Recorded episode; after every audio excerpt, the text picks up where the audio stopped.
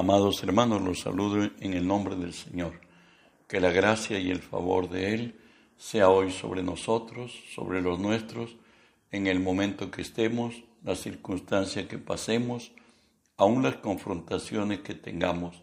Recuerde que si Dios es por nosotros, nada ni nadie podrá contra nosotros. Estamos estudiando la palabra de nuestro Dios en Proverbios 6, 16, que nos dice así, seis cosas aborrece Jehová y aún siete abomina su alma. Estamos estudiando la serie que nos dice lo que Dios aborrece. Hoy estudiaremos la lengua mentirosa. ¿Sabía usted que hay diferentes formas de mentir? La primera, la común, a que generalmente lo hemos hecho, lo hemos dicho cuando estábamos sin Cristo, y los que están sin Cristo, muchos de ellos hacen lo mismo, como nos dice la palabra en Isaías 5:20. Hay de lo que a lo malo dicen bueno, y a lo bueno malo, que hacen de la luz tinieblas y de las tinieblas luz. Ponen lo amargo por dulce y lo dulce por amargo. Revierten las cosas, difaman, calumnian, con cinismo, con descaro, con premeditación, alevosía, se dice. Bueno, Judas 1 también nos dice el extremo de aquellos que blasfeman aún de Dios, por cierto, sin conocerlo, hablan así. Pero estos blasfeman de cuántas cosas no conocen.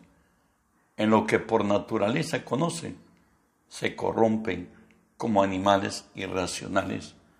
Hay de ellos que han seguido el camino de Caín y se lanzaron por lucro en el error de Balaán y perecieron en la contradicción de Coré. Estos son manchas en vuestros ágapes, que comiendo impúdicamente con vosotros se apacientan a sí mismos, nubes sin agua, llevadas de acá para allá, por vientos, árboles otoñales sin fruto, dos veces muertos y desarraigados, fieras ondas del mar que espuman su propia vergüenza, estrellas errantes, por las cuales está reservada eternamente la oscuridad de las tinieblas. La otra forma de mentir es hablar la verdad a medias. Hoy tenemos a Abraham, el, el padre de la fe, en sus, en sus caminos, salido de Ur de los Caldeos, por cierto Génesis 21 al 4 nos dice, de allí partió Abraham a la tierra del Negev y acampó, acampó en Cades y Shur y habitó como forastero en Gerar. Y dijo Abraham de Sara su mujer, esta es mi hermana. Y Abimelech, rey de Gerar, envió y tomó a Sara. Pero Dios vino Abimelech en sueños de noche y le dijo, He aquí, muerto eres, a causa de la mujer que has tomado, la cual es casada con marido. Mas Abimelech no se había llegado a ella y dijo, Señor, ¿matarás también al inocente? Continúa la trama, Génesis 20, 5 al 7. No me dijo él, mi hermana es. Y ella también dijo, es mi hermano. Con sencillez de corazón y con limpieza de manos, he hecho esto. Y le dijo Dios en sueños, yo también sé que con integridad de corazón has hecho esto. Yo también te detuve de pecar contra mí y así no te permití que la tocases. Ahora pues, devuelve la mujer a su marido, porque es profeta, y orará por ti y vivirás. Si no la devolvieres, sabe que de cierto morirás tú y todos los tuyos. Continúa la trama. Génesis 20, 10 al 14. Dijo también Abimelech a Abraham, ¿qué pasaba? ¿Qué pensabas? ¿Por qué hiciste esto? Y Abraham respondió, porque dije para mí, ciertamente no hay temor de Dios en este lugar, y me matarán por causa de mi mujer.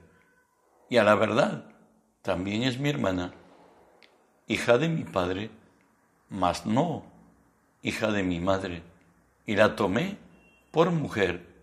Y cuando Dios me hizo salir errante de la casa de mi padre, yo le dije, esta es la merced que harás conmigo en todos los lugares a donde lleguemos. Digas de mí, mi hermano es.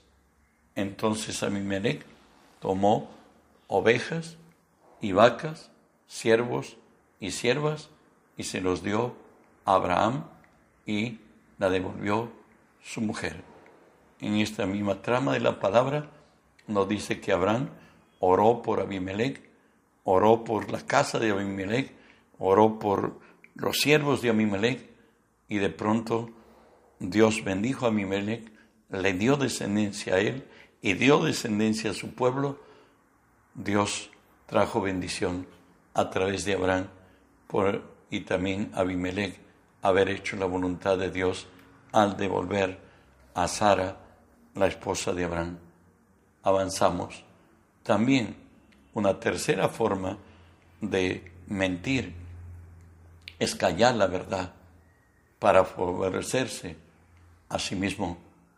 Hoy tenemos a Jacob en la casa de Labán ya por 20 años y finalmente hoy está en retorno a la casa de su padre.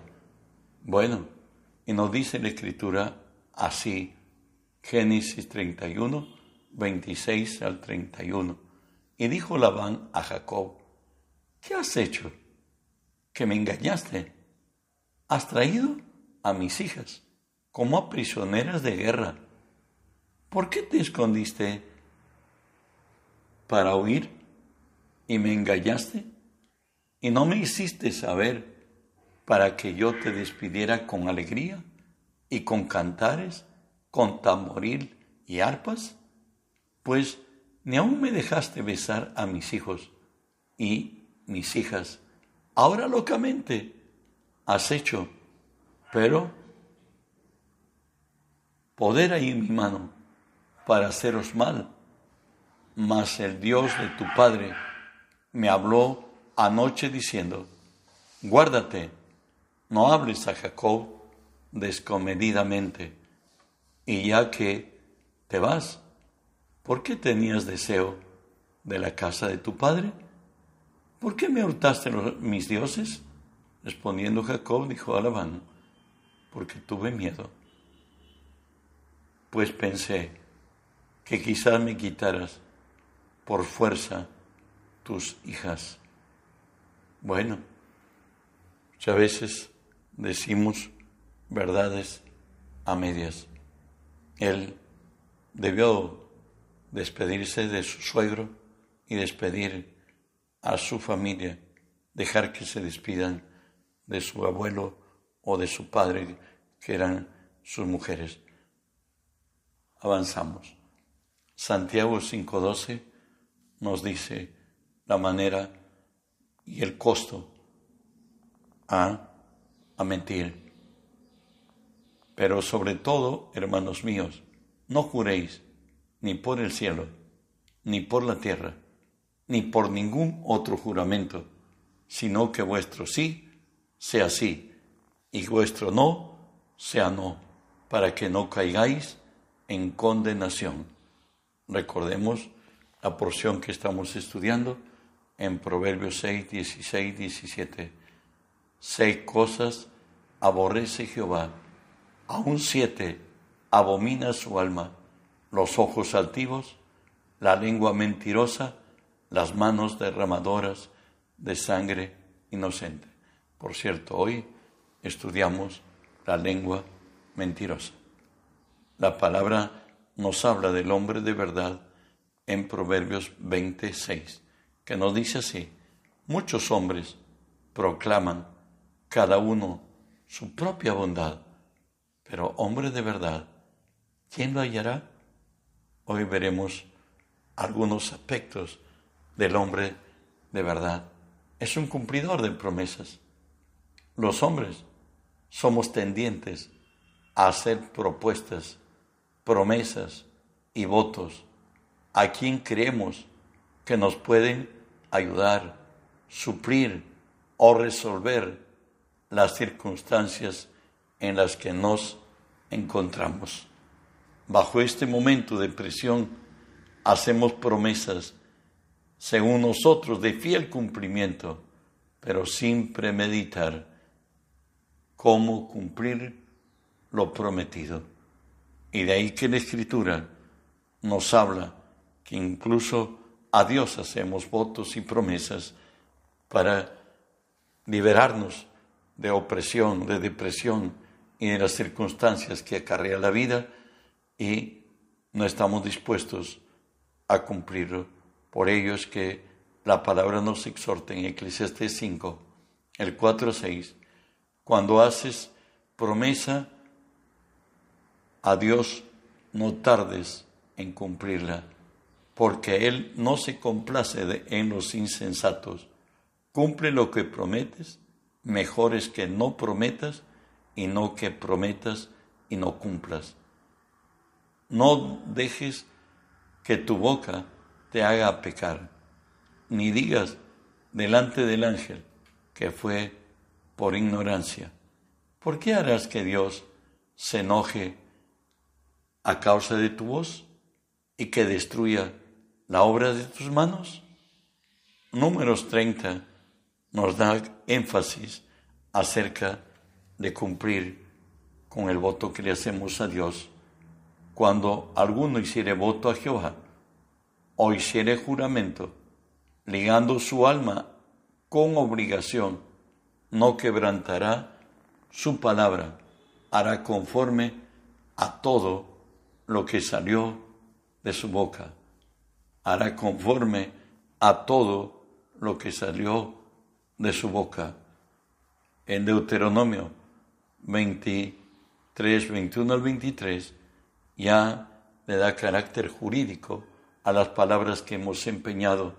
Nos dice, cuando haces voto a Jehová tu Dios, no tardes en pagarlo, porque ciertamente lo demandará Jehová, tu Dios, de ti, y sería pecado en ti, mas cuando te abstengas de prometer, no habrá en ti pecado, porque todo lo que hubiere salido de tus labios lo guardarás, lo cumplirás, conforme lo prometiste a Jehová tu Dios, pagando las ofrendas voluntarias que prometieron que prometiste con tu boca. Avanzamos. El, el hombre de verdad es aquello que, aquel que tiene buen testimonio para con los de afuera, como nos dice Romanos 14, 13. Así que ya no, nos ya no nos juzguemos más los unos a los otros, sino más bien decidir no poner tropiezo u ocasión de caer al hermano. Decidir no poner tropiezo o ocasión de caer al hermano. Es más, en Efesios 4, 29 nos dice, ninguna palabra corrompida salga de vuestra boca, sino la que sea buena para la necesaria edificación, a fin de dar gracia a los oyentes. En Mateo 12 nos dice versos 36 y 37, mas yo os digo que de toda palabra ociosa que hablen los hombres, de ellas darán cuenta en el día del juicio, porque por tus palabras serás justificado y por tus palabras serás condenado. Por tanto, nos diría la palabra, 1 Corintios 10, 32, no seáis tropiezos, ni a judíos, ni a gentiles, ni a la iglesia del Señor. Hebreos es más nos dice, considerémonos unos a otros para estimularnos al amor y a las buenas obras. Considerémonos unos a otros para estimularnos al amor y a las buenas obras.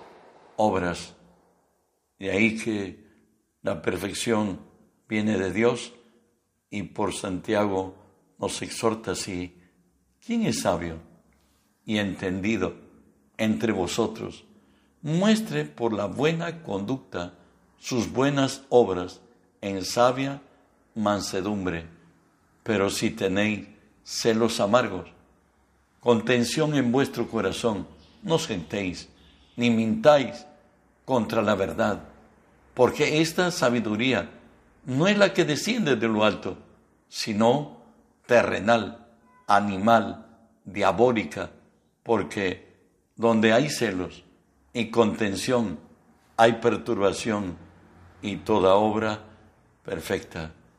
Donde hay celos y contención, allí hay perturbación y toda obra perversa. De ahí que Jesús nos dice a los suyos, Mateo 11, 29 y 30, sobrellevad mi yugo sobre vosotros y aprended de mí, que soy manso y humilde de corazón, y hallaréis descanso para vuestras almas, porque mi yugo es fácil y ligera mi carga. ¿Sabe qué?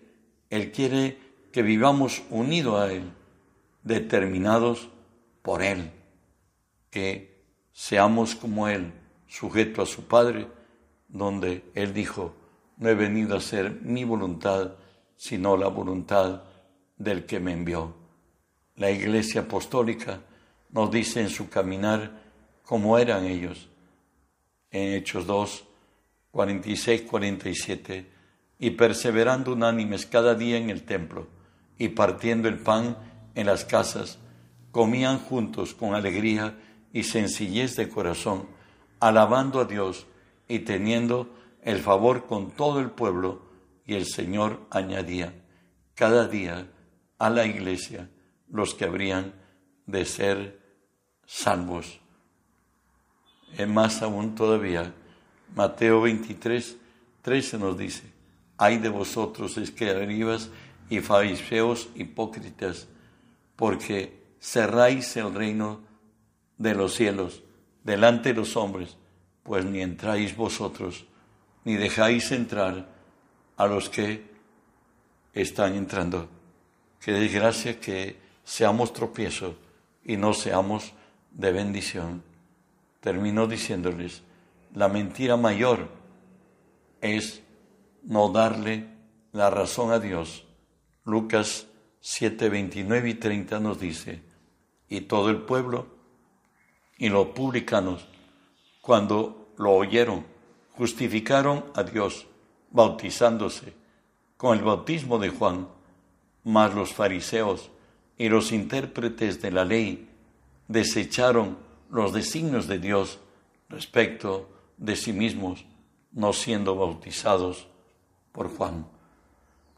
Juan 3, 17, 17 y 18 nos dice así, porque no envió Dios a su Hijo al mundo para condenar al mundo, sino para que el mundo sea salvo por él, porque en el que en él cree no es condenado, pero el que no cree ya ha sido condenado porque no ha creído en el nombre del unigénito de Dios.